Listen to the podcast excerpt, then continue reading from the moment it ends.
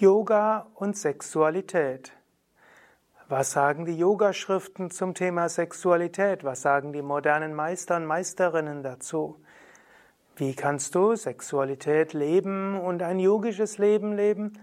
Und was hat es mit der Enthaltsamkeit auf sich? Om Namah Shivaya und herzlich willkommen zu einem Vortrag über das Thema Yoga und Sexualität. Dies ist ein Vortrag im Rahmen der Yoga Vidya Schulung und ein Vortrag im Rahmen der Vortragsreihe über Swarupas, Swadharma, Varnas und Ashramas. Mein Name Sukadev von www.yoga-vidya.de. Wenn wir überlegen, was Yogis zu Sexualität sagen, dann gibt es dort fünf verschiedene Konzepte. Es gibt dann im Kundalini-Yoga das Konzept von Prana und Apanavayu, Ojas. Wir können sagen, sexuelle, Sexualität beruht auf einer sexuellen Energie und diese gilt es zu sublimieren und umzuwandeln in Ojas, in spirituelle Energie. Das zweite ist das Konzept der vier Purusharthas. Das heißt, Sexualität als eine der Motivationen des Menschen und letztlich Sexualität als ein Teil eines vollständigen Menschseins und Sexualität als ein Aspekt menschlicher Liebe. Der dritte, das dritte Konzept ist ein Konzept, das letztlich den vier anderen Konzepten entgegengesetzt ist. Das ist das Konzept der Enthaltsamkeit. Brahmacharya in einem speziellen Sinne. Dann gibt es das vierte Konzept, das Konzept der vier Ashramas. Also vier Lebensstadien und Sexualität gilt es unterschiedlich auszuleben in unterschiedlichen Lebensaltern. Und dann gibt es schließlich das Konzept des roten Tantras, Sexualität als spirituelle Praxis. Und dann möchte ich zum Schluss, nachdem ich diese fünf Konzepte vorgestellt habe, noch vielleicht dazu sagen, was, wie man alles zusammen sehen kann. Erster Aspekt, Sexualität als Energie, Konzept des Kundalini Yoga. Kundalini Yoga spricht von Prana, von Shakti. Es gibt eine kosmische Energie. Die kosmische Energie hat das gesamte Universum geschaffen. Diese kosmische Energie ist im Menschen wirksam als Kundalini. Und diese Kundalini treibt den Menschen dazu, sich zu fragen, wer bin ich, woher komme ich, wohin gehe ich. Die Kundalini ist die Motivationskraft, die den Menschen dazu bringt, sich spirituell zu entwickeln. Aber die Kundalini hat, ist auch weiter die schöpferische Energie und diese schöpferische Energie ist auch eine Energie, die sich manifestieren will, um weiter zu zeugen, Menschen zu zeugen. Und so ist Kundalini in der Form von Appanavayu auch die Kraft hinter der Schaffung von neuen Lebewesen. Prana kann man eben in fünf Aspekte unterteilen und ich hoffe, du hast die Vortragsreihe zum Thema Kundalini Yoga schon angehört. Wenn noch nicht, würde ich dir das empfehlen, das nochmals nachzuholen. Dort habe ich auch gesprochen von den fünf Pranas, den fünf Aspekten von der Lebensenergie gibt Pranavayu als die Energie hinter dem Überleben. Es gibt Apanavayu, die Energie hinter Ausscheidung, Fortpflanzung und damit auch Sexualität und auch allem Schöpferischen. Es gibt Samanavayu, die Energie hinter dem, hinter dem Verdauungstrakt, auch die Feuerenergie des Menschen. Ja, und dann gibt es noch Udana Vayu, die Energie hinter Nervensystem, Kommunikation, Sprache und so weiter. Und es gibt noch Vyana Vayu, die Energie hinter Blutkreislauf und Muskel, Skelettsystem, also die Energie hinter der Bewegung. Gut, und so ist Apana Vayu eine der fünf Pranas und dieses Apana Vayu vom ersten Chakra aus wirkend ist dann die Energie hinter Ausscheidung und äh, auch Menstruation, auch äh, hinter allem, was nach unten geht. Und Apana Vayu vom zweiten Chakra auswirkend ist die Energie hinter der Sexualität und auch letztlich die Energie hinter dem Geburtsvorgang. Also Sexualität ist Apana Vayu auf dem zweiten Chakra und von dort ausgelebt. Und so gibt es das Konzept der Sublimierung. Man kann die sexuelle Energie in die höheren Chakras bringen, dann manifestiert sie sich als kreative Energie, als die Energie hinter dem künstlerischen Schaffen, auch irgendwann die Energie, die sich sammelt als reines Ojas, als spirituelle Energie, die dem Menschen verhilft, in der Meditation zur Gottverwirklichung zu kommen. Kundalini Yoga gibt dann auch einige Empfehlungen, um Apanavayu zu sublimieren. Dazu gibt es die Umkehrstellungen wie Kopfstand, Schulterstand und so weiter. Dazu gibt es dann auch die ganzen Beckenbodenmudras wie Mula Bandha und Ashwini Mudra und äh, kleines Vajroli Mudra. All das hilft, dass die Energie nach oben kommt. Oder auch bestimmte Visualisierungen und Meditationen. So gibt es zum Beispiel die Kundalini, den die Sushumna-Aktivierungsatmung. Es gibt den kleinen Kreislauf, den großen Kreislauf. All diese dienen dazu, dass die Energie durch diese Sushumna nach oben kommt und damit auch Apanavayu, dessen Sitz ja eher unten ist, in dem unteren Teil, dass diese in die Sushumna hineingehen und nach oben strömen. In diesem Kontext kann sich dann auch vorübergehend das sexuelle Begehren ändern.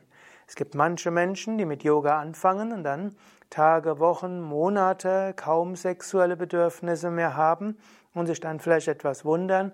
Dort würde man sagen, Apanavayu wird fast vollständig nach oben sublimiert in die höheren Chakras. Umgekehrt gibt es Menschen, die nach Beginn der Yoga-Praxis ein stark erhöhtes sexuelles Begehren in sich spüren. Kann sein, dass das, dass das Apanavayu ins zweite Chakra kommt und von dort ja, letztlich etwas bewirken will. Das heißt gesteigerte Sexualität. In den indischen Hatha-Yoga-Schriften wird übrigens relativ häufig gesagt, dass jemand, der Hatha-Yoga übt, eine stärkere Sexualkraft hat, was vielleicht im alten Indien eine gewisse Motivation war, dass Menschen mit Hatha-Yoga begonnen haben. Wenn es diese vorübergehende Phase gibt, dass äh, eine Weile sexuelles Begehren weniger wird oder fast ganz wegfällt, ist es hilfreich zu wissen, in der Mehrheit der Fälle ist das eine vorübergehende Sache, die ein paar Wochen, Monate andauert. Ich sage dann nicht deinem Partner, ich habe jetzt äh, die Sexualität überwunden, ab jetzt gibt es keine mehr. Dann kann es sein, dass wenn in ein paar Monaten vielleicht deine sexuellen Wünsche wieder kommen, dass dein Partner eine andere Weise gefunden hat, diese zu befriedigen. Und äh, das ist dann nicht unbedingt das, was deiner ruhigen Spiritualität zuträglich wäre. Aber du könntest eben sagen, es scheint, dass ich jetzt vorübergehend keine Wünsche habe und dann könnt ihr miteinander sprechen, wie ihr damit umgehen werdet. Im Konzept der Sublimierung wird normalerweise gesagt, dass die ursprüngliche Funktion einer Energie auch weiter erhalten bleibt, aber dass ein Teil der Energie sublimiert wird. So ähnlich wie man auch zum Beispiel Samana Vayu sublimiert, indem man Uddiyana Bandha übt, Agnisara, Nauli, Vorwärtsbeugen macht und auch auf die sattwige Ernährung achtet und vielleicht auch mal fastet. Anschließend verdaust du die Nahrung besser, kannst mehr Vergnügen haben beim Essen und auch Gewicht und alles wird sich harmonisieren.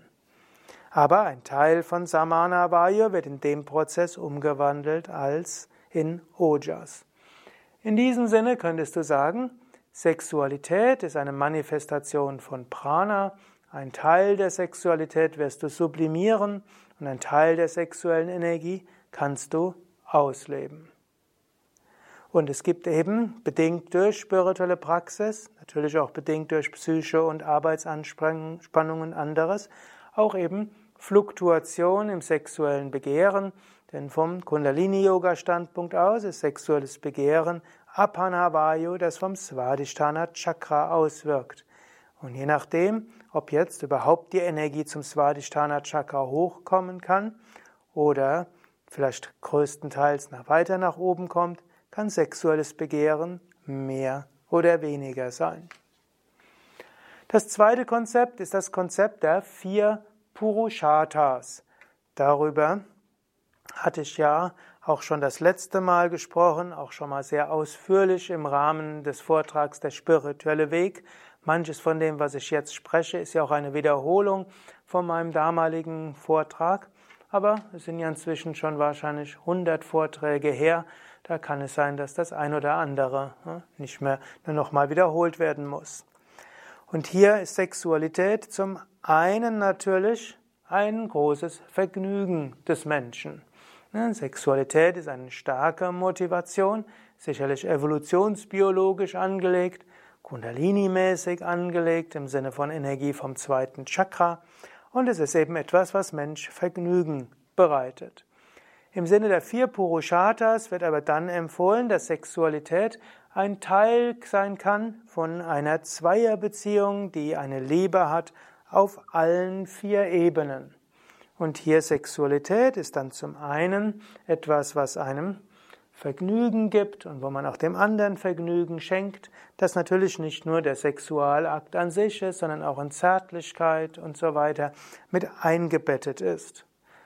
Aus einer Zweierbeziehung, wo Sexualität und auch sinnliche Liebe, Zärtlichkeit wichtig ist, wird dann oft eben eine Wirtschaftsgemeinschaft. Man wohnt zusammen und man unterstützt sich gegenseitig und man teilt die Arbeiten im Haus auf und im Haushalt und hat dann hoffentlich, indem man zu zweit da ist, hm, eine gute Teilung gefunden, sodass man mehr Zeit für anderes hat.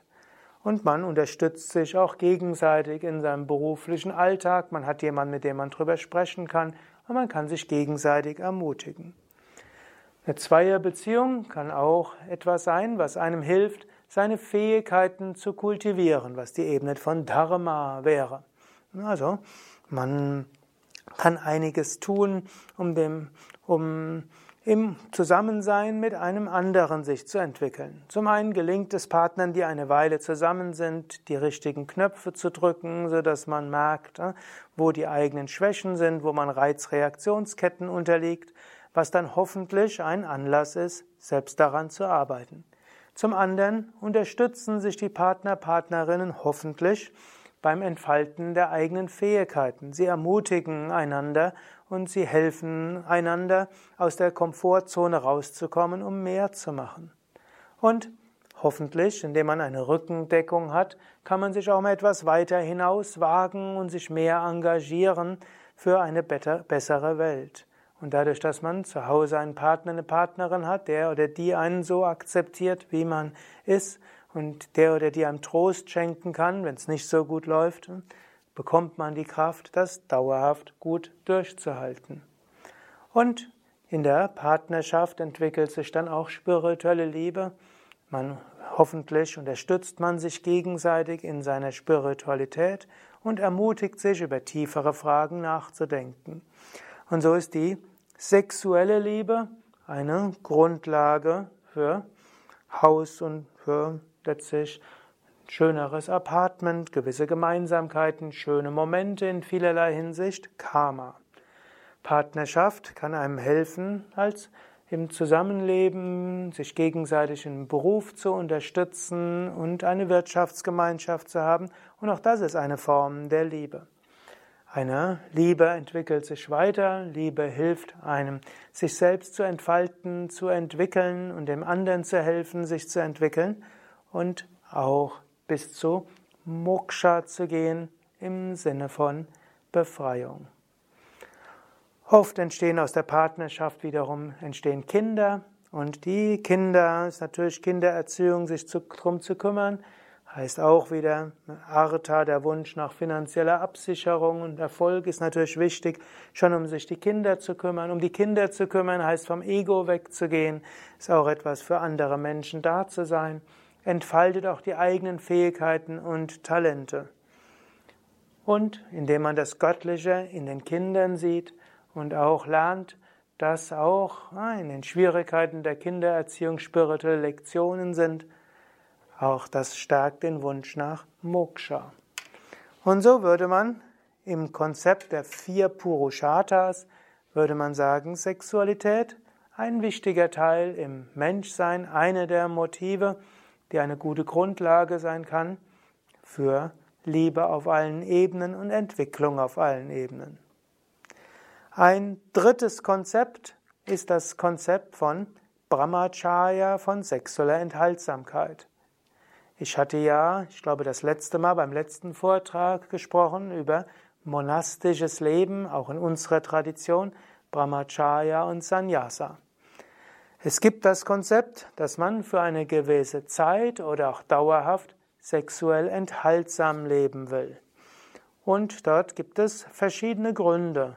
Man könnte sagen, es ist gut für eine gewisse Zeit lang eben Apanavayu nicht auszugeben auf der Svadhisthana-Ebene, sondern zu schauen, wenn ich es vollständig sublimiere oder mich darum bemühe und zwischendurch äh, den Gedanken und Wünschen nicht folge, dann entsteht ein höheres Prana, dann wird Apanavayu in einer größeren Menge sublimiert in Ojas, dann fallen spirituelle Erfahrungen leichter.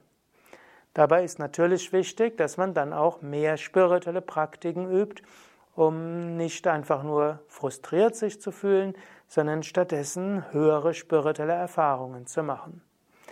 Ein zweiter Grund für Brahmacharya kann auch ein ganz banaler sein dass vielleicht dein Partner, deine Partnerin für eine Weile keine Lust darauf hat.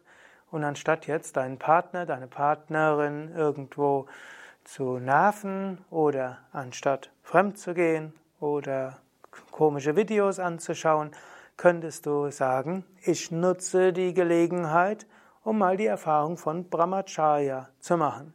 Ich nehme es als karmische Lektion an. Oder auch zwischen zwei Beziehungen.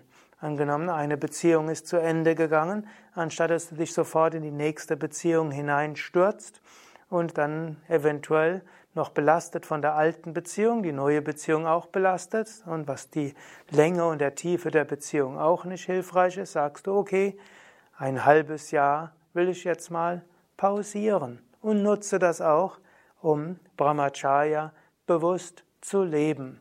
In der Zeit kann ich dann auch vielleicht die alte Beziehung irgendwo loslassen, sie verarbeiten, komme, löse mich von der ja, energetischen Verbindung mit der Person früher und erst dann, wenn ich ja, weder Groll habe noch Bedauern habe oder mindestens nicht mehr so viel Groll und Bedauern habe und wenn ich tiefere spirituelle Erfahrungen hatte, dann bin ich vielleicht bereit auf die nächste Beziehung, die vielleicht eine tiefere und lang andauerndere ist.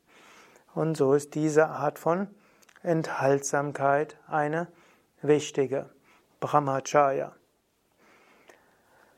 Und dann gibt es auch Menschen, die sagen, entweder vorübergehend oder dauernd, eben sagen, ja, Sexualität ist ja nicht nur der Sexualakt, sondern dann kommt halt oft dazu, dass Menschen zusammenziehen wollen und dann kommt dazu, dass man aufeinander eingehen muss, dann kommt vielleicht irgendwann Kinder und so weiter.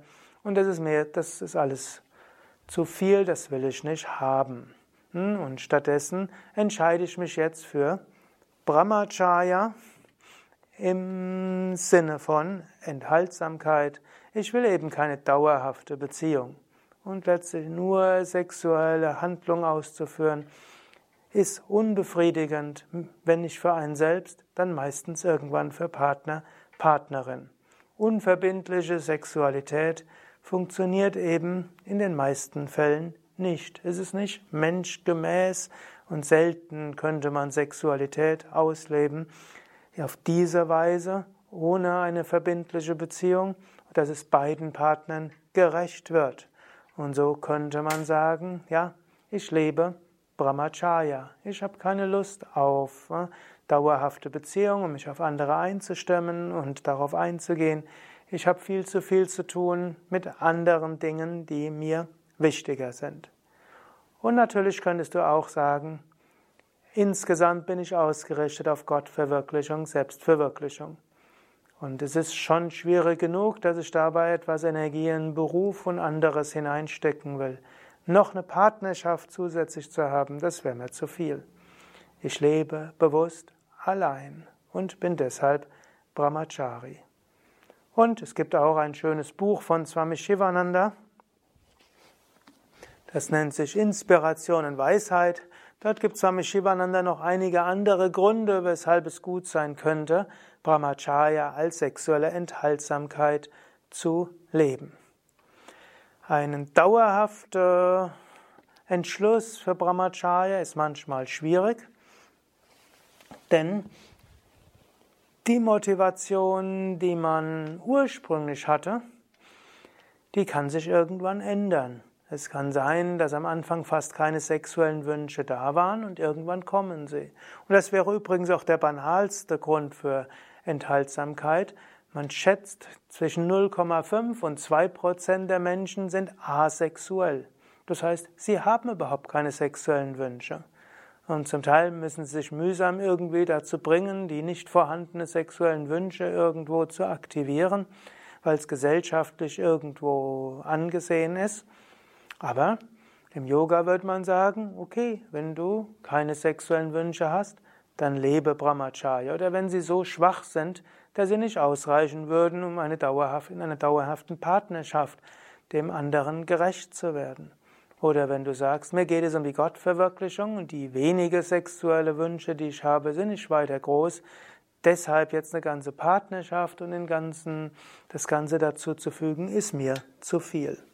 Und so würde man sagen, hm, dann lebe ich eben Brahmacharya, entweder vorübergehend, vielleicht ändert sich ja auch die sexuelle Wünsche, oder eben dauerhaft. Ein viertes Prinzip ist das Prinzip der vier Ashramas. Und auch darüber habe ich ja schon mal einen Vortrag gehalten. Die vier Ashramas, Brahmacharya, Gahastya, Vanaprastha, Sannyasa.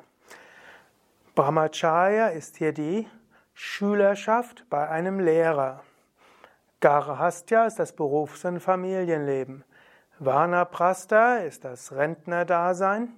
Sannyasa ist die Entsagung. In diesem Sinne würde man sagen, Brahmacharya, die Schülerschaft bei einem Lehrer, entweder verstanden im Sinne Alter von 8, 12 bis 20, 25 Jahre, oder man kann auch sagen, man geht in einem Ashram für eine gewisse Zeit und sagt, in der Zeit will ich Brahmacharya leben.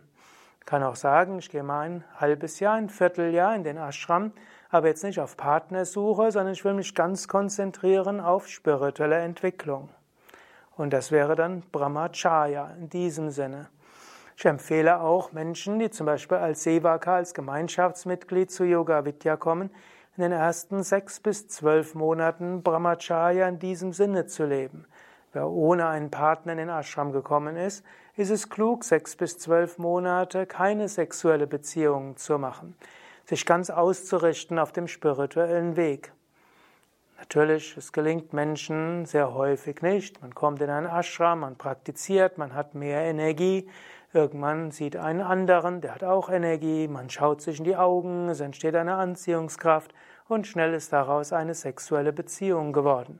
Man könnte ja auch sagen, es ist ja auch toll, dass man dort einen spirituellen Partner findet. In freier Wildbahn, um es mal so zu sagen, fällt es spirituellen Menschen ja nicht so leicht, ausreichend mit anderen spirituellen Menschen zusammen zu sein, um sich ineinander zu verlieben. Aber was ich dann oft bemerke ist, ab dem Moment, wenn ein neuer Sevaka eine sexuelle Beziehung eingegangen ist, ab dem Moment wächst er in der Spiritualität nicht mehr so.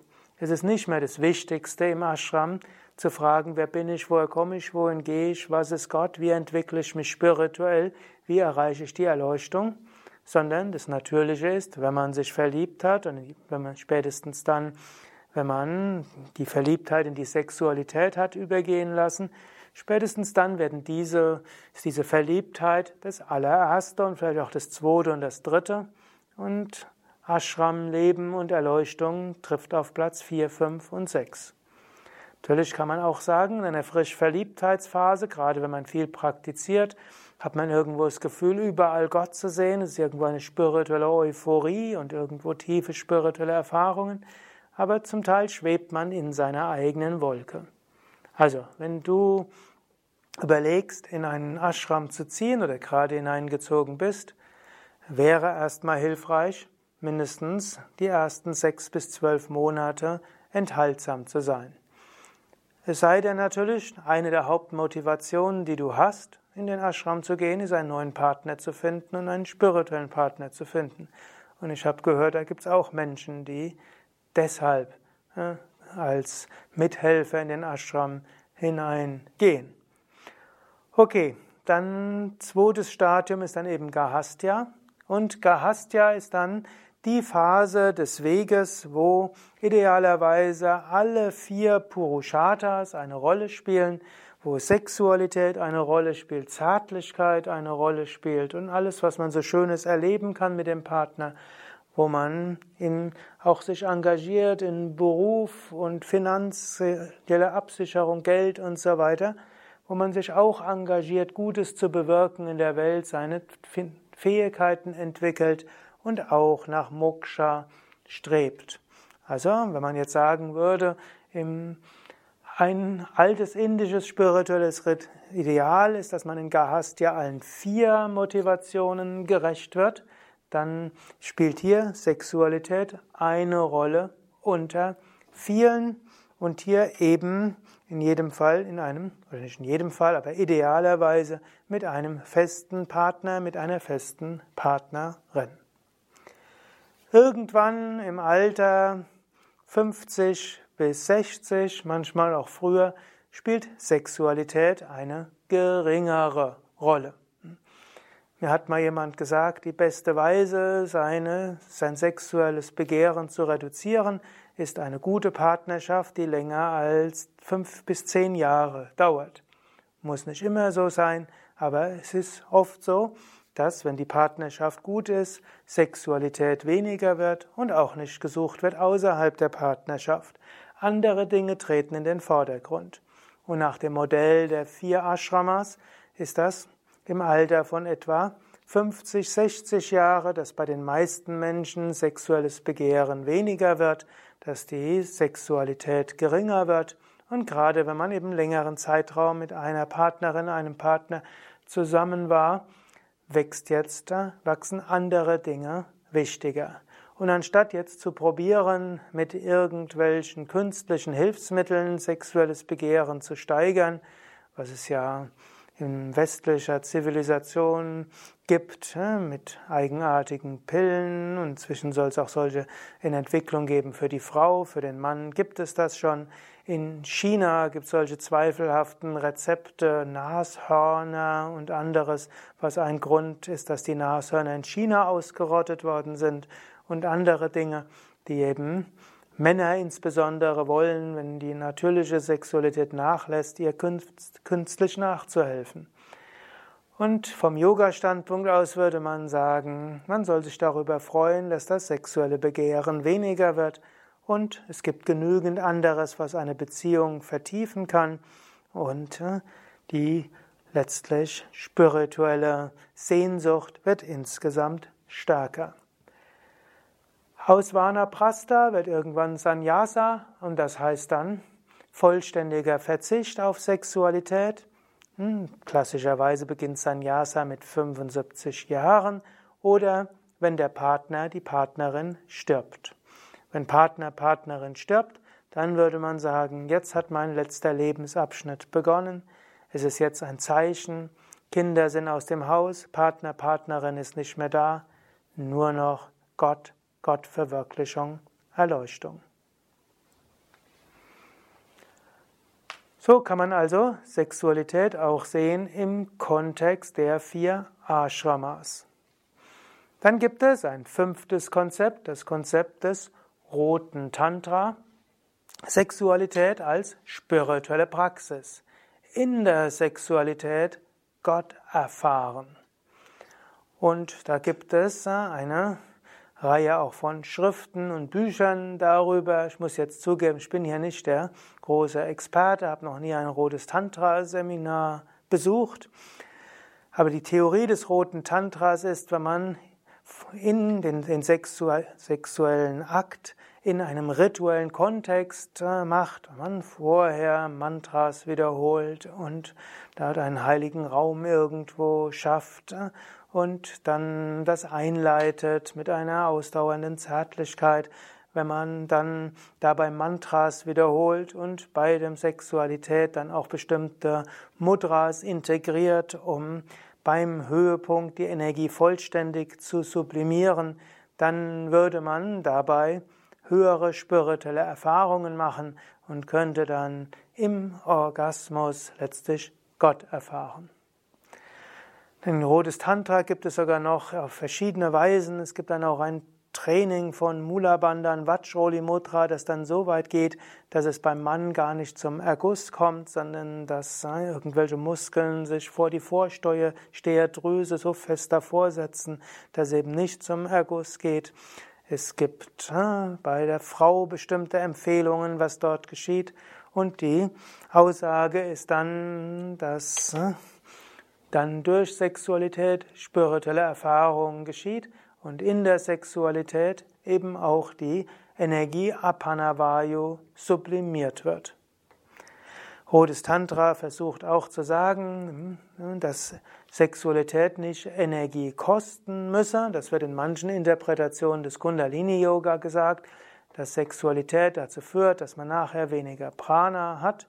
Aber das ist auch, sind auch nur wenige, die das letztlich so sagen. Man kann sexuell aktiv sein, auch ohne das rote Tantra, und durch Sexualität und Liebe mehr Energie haben als ohne Sexualität. Andererseits, wenn man eine enthaltsame Phase hat und in der Zeit Apanavayu vollständig sublimiert, kann das auch etwas sehr Schönes sein. Und es kann natürlich auch sein, dass wenn man einen, wenn man Sexualität mit viel Liebe macht und in einer spirituellen Umgebung, dass der Liebesakt eben auch ein Teil einer spirituellen Erfahrung ist. Im Grunde genommen kann man Sexualität wie jede andere Handlung Gott darbringen und dabei spirituelle Erfahrungen zu machen. Dem hohen Anspruch des roten Tantra stehe ich etwas skeptisch gegenüber. Hm, ich habe die rote Tantra-Bewegung etwas verfolgt über die Jahrzehnte und diejenigen, die das vor 30, 20, 30 Jahren so gesagt haben, die sind heute zum Teil gibt es große Skandalgeschichten über sie, dass eben auch äh, zum Teil auf ihren Seminaren gewaltsam übergriffig geworden sind. Und bei wenigen hat man den Eindruck, dass sie, die in ihren frühen 30ern rote Tantra-Lehrer waren, dass die heute in ihren 50er, 60ern große erleuchtete Meister sind. Gut, kann man auch bei klassischen spirituellen Menschen entdecken, dass die nicht alle nach 20, 30 Jahren erleuchtet sind und es gibt andere, die vielleicht sich spirituell gut entwickelt haben. Aber man könnte auch sagen, für manche Paare ist es vielleicht auch eine interessante Weise, ihre Sexualität etwas anzureichern mit rottantrischen Praktiken. Aber ich glaube, die Erleuchtung sollte man davon nicht erwarten. Bestimmte Energieerfahrungen, spirituelle Erfahrungen sind vermutlich dadurch möglich.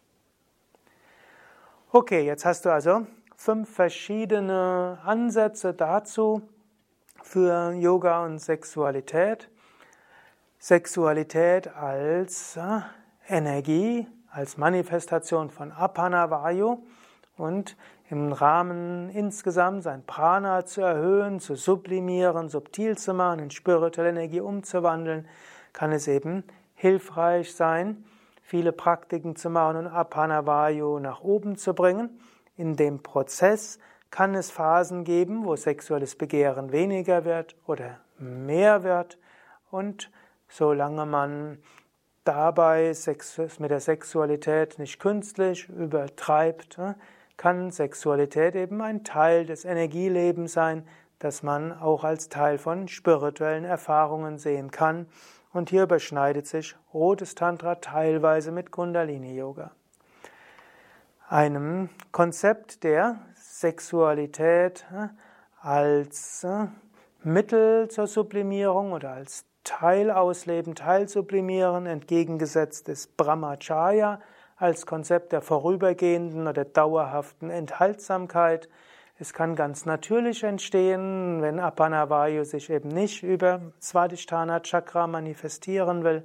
Es kann entstehen aus Lebenssituationen, eine vorübergehende Trennung vom Partner aus beruflichen oder anderen Gründen oder Partner selbst hat bestimmte Gründe, keine Sexualität haben zu wollen, kann auch mit Schwangerschaft und Krankheit und anderem zu tun haben, kann man das willkommen heißen als eine Periode von Brahmacharya, um das mal zu erleben oder eine Beziehung zu Ende gegangen. Man kann dabei interessante Erfahrungen machen und schauen, dass man die Apanavayu-Energie vollständiger sublimieren kann. Man kann Sexualität aber eben auch sehen im Kontext der vier Purusharthas als eine Weise, ein Wunsch auf der Karma-Ebene sattwig auszuleben. Und hier ist natürlich auch wichtig, Sexualität ethisch auszuleben, ohne Gewalt, mit Respekt gegenüber dem anderen und dem gegenseitigen Wunsch, gegenseitig sich auch Vergnügen zu bereiten. Das sind in diesem Kontext. Und man könnte dann auch Sexualität nehmen als ein Teil einer Partnerschaftsbeziehung, wo Liebe auf allen vier Ebenen funktioniert. Man könnte natürlich auch im Kontext der vier Purushartas auch sagen, ich habe keine dauerhafte Beziehung, aber es gibt auch eine Weise, meine Sexualität allein auszuleben, ohne damit jemandem zu schaden. Und es wäre eine einfache Weise, sein Karma-Energie auszuleben. Es gibt auch noch das Konzept der vier Ashramas, wo man, das könnte man sehr statisch sehen im Sinne von vier Lebensaltern, oder man könnte es noch weiter ausweiten und sagen, es gibt Perioden, da bin ich hm, in einem Ashram und in der Zeit will ich enthaltsam leben oder wenn ich mich ganz auf einen Lehrer einlassen will, auf Spiritualität, will ich ganz enthaltsam leben. Dann mag es Phasen geben, wo ich eine Beziehung lebe. Es mag Phasen in der Beziehung geben, wo die Sexualität kaum mehr eine Rolle spielt. Es kann wieder zurückkommen zu dem Stadium, wo sie eine größere Rolle spielt. Und irgendwann werde ich allem entsagen und mein Leben nur noch auf die Erleuchtung ausrichten. Insgesamt möchte ich aber noch eines ergänzen. Man sollte die Bedeutung der Sexualität für die Spiritualität auch nicht übertreiben. So in manchen Büchern über Sexualität oder über Brahmacharya wird so getan, als ob Sexualität die Hauptmotivation des Menschen sei und es ist die größte Kraft des Universums, weil dadurch das ganze Leben kommt. Im Leben der meisten Menschen spielt Sexualität in einem eng verstandenen Sinn nicht die so große Rolle. Sexualität ist ein Aspekt des Menschseins, ein Aspekt, den man spiritualisieren kann und sollte, ein Aspekt, den man sattwig leben kann oder auch nicht leben kann, ein Aspekt unter vielen. Man wird nicht durch Sexualität die Erleuchtung erlangen und man wird auch nicht über Verzicht auf Sexualität die Erleuchtung erlangen, sondern Sexualität eine der vielen Aspekte des Menschseins, die spiritualisiert werden können und die man Gott darbringen kann und als Teil seines spirituellen Lebens sehen kann oder eben auch sagen kann, ich verzichte darauf, weil das, was damit in Verbindung steht, hm, mir zu kompliziert ist und ich da jetzt nicht äh, spüre, dass ich da zu viel Motivation habe. Soweit ein paar Gedanken zu Yoga und Sexualität. Mein Name Sukadev von www.yoga-vidya.de hinter der Kamera Nanda.